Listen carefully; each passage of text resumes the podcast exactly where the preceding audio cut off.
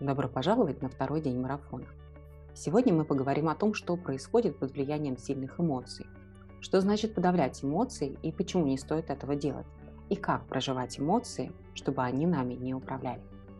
Начнем с того, что всем известный профессор Павлов, тот самый, который получил Нобелевскую премию за исследование в области формирования условного рефлекса, выделял генетически обусловленные нервные системы в соответствии со склонностью к возбуждению или торможению. Не вдаваясь в научную терминологию, это означает, что в зависимости от того, с какой из типов систем мы родились, мы склонны сразу реагировать из эмоций или способны сдерживать их. То есть люди в основном делятся на два типа. Одни загораются сразу, как спичка, другие сразу не загораются и очень долго могут не загораться, а, при этом не значит, что они не испытывают эмоций, но они способны их подавлять. И благодаря такой системе торможения они часто пользуются этой своей способностью. Но это не значит, что это хорошо. Чуть позже объясню почему. И здесь надо понимать, что как бурная реакция в виде криков и битья посуды, так и подавление эмоций имеют свои последствия и ведут как к разрушению себя изнутри, так и к ухудшению отношений с окружающими. Давайте на примерах разберем, как это происходит. Скажем, ребенок пришел из школы в рваной куртке, и вы уже не раз с ним говорили о том, что по заборам лазать не надо, и до дома можно дойти по тротуару, хоть и придется обойти тот самый забор. То есть вы думаете, что он уже должен был вас услышать и понять, что вы правы, и следует действовать согласно вашей инструкции. Но вы видите порванную куртку, мозг моментально выстраивает логическую связь и, собственно, даже не уточнив, как так случилось, вас накрывает сильнейшая эмоция злости. Ибо до сколько же раз можно говорить? И вы, не помня себя, начинаете кричать на ребенка. Пар вы выпустили, но ребенок напуган и плачет. И тут вас накрывает волной уже чувство вины и стыда. Вы начинаете ругать себя. Вы думаете, что вы плохая мать, что с вами что-то не так, раз вы не можете сдерживать своих эмоций. Когда вы чувствуете вину, вы начинаете отдаляться. Это эмоция, которая исключает из контакта. Когда мы чувствуем себя виноватыми, то нам хочется спрятаться, убрать себя из ситуации. И в этот момент вы отдаляетесь от ребенка, а вашим отношениям нанесен очередной урон. Или муж пришел с работы поздно. И ладно бы, если бы это один раз случилось. Но раз за разом вы ждете его к 7 вечера, а он приходит только в 10. То есть в вашей картине мира вы проводите вечер с любимым супругом, а в реальности без него. И это несовпадение реальности и действительности чувствуется очень неприятно. Вы злитесь на мужа, обижаетесь на него и к тому времени, как он появляется на пороге, вы обрушиваете на него все, что накопилось. Тоже, как вы понимаете, не ведет к теплоте в отношениях и желанию мужа завтра прийти с работы пораньше. Потом наступает период либо самобичевания, либо обвинения супруга во всех грехах. В обоих этих примерах из-за моментальной реакции из эмоций происходит сначала разрушение эмоциональной целостности близких людей, а потом себя. Причем даже если вы осуждаете не себя, а вините другого в случившемся, то эмоции-то продолжаете чувствовать вы, и гормоны выбрасываются в вашем теле. Так реагируют более возбудимые натуры. А что происходит с менее возбудимыми? Возьмем те же примеры. Ребенок, куртка, дырка. Мама не кричит, у нее все клокочет внутри, но она вообще ничего не говорит. Она думает, что если она не дает воли эмоциям, то это поможет сохранить нормальные отношения с сыном. Но внутри-то буря, и все внимание и силы уходят на подавление этой внутренней бури. И в этом старании не выпустить эмоцию наружу, женщина не может сконцентрироваться на отношениях с сыном. Она как будто отключается от реальности. У нее недостаточно ресурса на то, чтобы строить те самые нормальные отношения с ребенком. Но не только на это у нее не будет сил. Не будет достаточно силы для того, чтобы сконцентрироваться на работе, например. В лучшем случае ей будут даваться рутинные понятные дела, которые не требуют мыслительного процесса и ресурсов мозга. В случае с опоздавшим к ужину супругом история повторяется. Женщина отстраняется, делает вид, что все в порядке, но она не способна двигаться в отношениях дальше. И в итоге в обеих ситуациях она становится отстраненной и выглядит таковой в глазах окружающих. Они начинают думать как о холодной и безразличной, что тоже, заметьте, отношения не улучшает, хотя изначально сдерживание эмоций как раз и было это ровно для того, чтобы отношения были хорошими. Подавляя эмоции, она тратит на это силы и теряет возможность чувствовать радость жизни. Здесь э, сделаю небольшую ремарку. Это иллюзия, что подавление эмоций поможет. На самом деле тут два пути. Или вы заморозите свои чувства, и тогда вы не сможете чувствовать спектр эмоций, а мы помним, что без эмоций нет действий. Или вы будете копить внутри эмоции, а позитивные эмоции как-то уж так сложилось, что мы не копим, а копим те, что называем негативными. И это в какой-то момент приведет к буре и взрыву. Подобно пружине, когда ее сжимаешь, а потом она резко разжимается. Причем поводом может послужить совсем незначительный эпизод, и буря будет ему несоразмерна. Но чаще у таких людей подавление эмоций приводит к психосоматическим заболеваниям. Как взрывной характер, так и замороженные эмоции не ведут нас к тем целям, которых мы хотели бы достичь в жизни. Во всяком случае, уж точно с точки зрения отношений с другими людьми. Сейчас очень много информации о том, что эмоции не надо подавлять, но порой приводят странные рекомендации о том, как их проживать. От э, дать волю эмоциям и вовсе не контролировать, до пойти побить подушку, если вы злитесь. Давайте сначала еще раз проговорю, как эмоции проживать не стоит. Не стоит орать, не стоит подавлять и делать вид, что все хорошо. И не стоит реагировать из эмоций. Проживать эмоции – это правильно. Эмоции – это лишь компас, который указывает, что нам нужно на что-то обратить внимание. С эмоциями нужно подружиться. Они, условно говоря, любят, чтобы их заметили и услышали.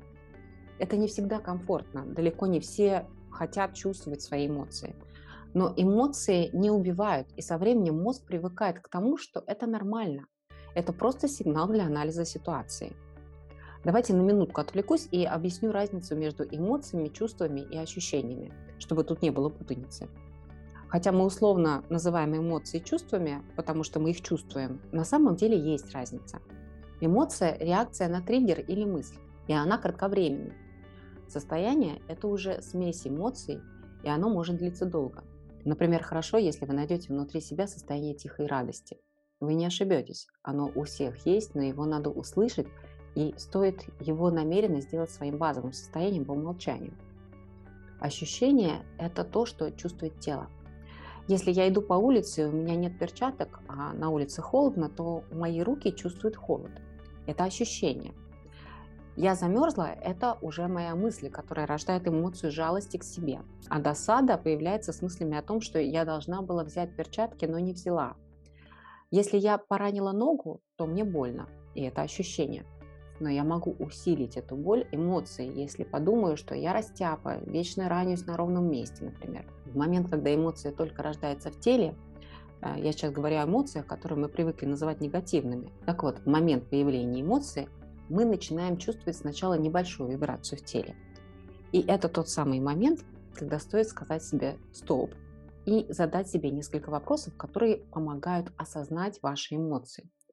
Что сейчас со мной происходит? Что чувствует мое тело? Как называется это переживание? Что я хочу сделать?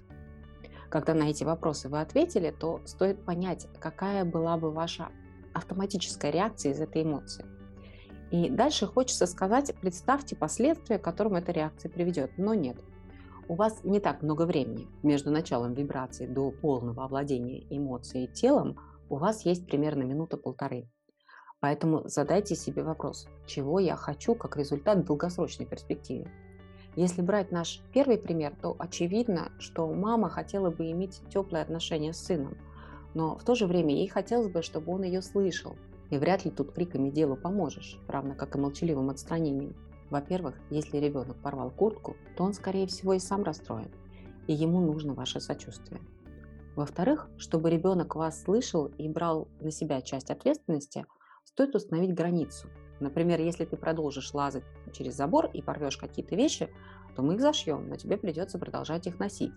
Ну или покупаете новую одежду, но из тех денег, которые планировали потратить на что-то очень ожидаемое им – велосипед, например. И вы просто соблюдаете установленные вами последствия. Эмоции здесь не нужны. Более того, ваш ребенок будет переживать эмоции по этому поводу, и вы как родитель, святая обязанность которого контейнировать, то есть помогать успокаиваться, можете поддержать его и посочувствовать. Я привела примеры, исходя из того, что сложнее всего контролировать свое раздражение и злость. Что делать с другими эмоциями? Все то же самое. Если вам обидно или досадно, то следом появляется та же злость на кого-то или на самого себя. В школе жизни мы еще учим выбирать не обижаться, потому что обиды – это решение. И в целом все, что мы с вами сейчас изучаем, можно уложить в несколько навыков, которые вы, тренируя день за днем, введете в привычку. Постепенно у вас не будет возникать вопросов, как вести себя, если злость или сильная обида овладела вашим сознанием. Ваше тело научится просто проводить эти вибрации, а мышление по-другому смотреть на ситуацию. Именно этим мы занимаемся в школе жизни, шаг за шагом внедряя в свою жизнь навыки осознанности. Один инсайт может изменить вашу жизнь и показать направление движения. Но эмоциональное поведение не меняется за один день. Это большая и порой непростая работа над собой. И мы показываем вам, как сделать это проще, спокойнее и быстрее. Если вы чувствуете уколы вины, то вы вряд ли взорветесь. Спуститесь мысленно в свое тело, прочувствуйте свою эмоцию до конца, то есть до полного ее растворения. Если вы не подпитываете мыслями эту эмоцию, она не будет длиться долго. А потом решите, что для вас важно в сложившейся ситуации, и вы поймете, э, что разумнее всего сделать, чтобы это исправить. И да, когда речь заходит о вине за какие-то слова или действия, не корите себя. Лучше подумайте о том, как вы исправите ситуацию – а не посыпайте голову пеплом, потому что вы сказали или сделали что-то, потому что в тот момент у вас были мысли, которые к этому привели. И несправедливо смотреть на себя без этих мыслей и осуждать за сказанное или сделанное в том состоянии. Когда вам очень страшно, заметьте эту эмоцию. Признайте, мне страшно. Спросите, чего я боюсь. И попробуйте это проанализировать. В настоящем моменте обычно не страшно. Мы боимся либо повторения прошлого, и значит туда убегаем мыслями, или чего-то в будущем. И, скорее всего, увидите, что есть множество вариантов развития событий, и совсем не обязательно сбудется тот, который рисует вам ваш мозг. Важный момент. Чтобы отслеживать свои эмоции и контролировать свои реакции, чтобы не поддаваться первому импульсу, взорваться или подавить не проживая, необходим ресурс. И ресурс обеспечивается вашим хорошим самочувствием, правильной биохимии вашего тела. А это достаточный своевременный сон, питание без сильных колебаний инсулина и достаточная физическая активность. Обращайте внимание в первую очередь на эти моменты. Осознанность начинается с заботы о своем физическом состоянии, как бы банально это ни звучало. Относитесь к себе бережнее. Это первый шаг к вашим лучшим отношениям, как с окружающими, так и с самим собой.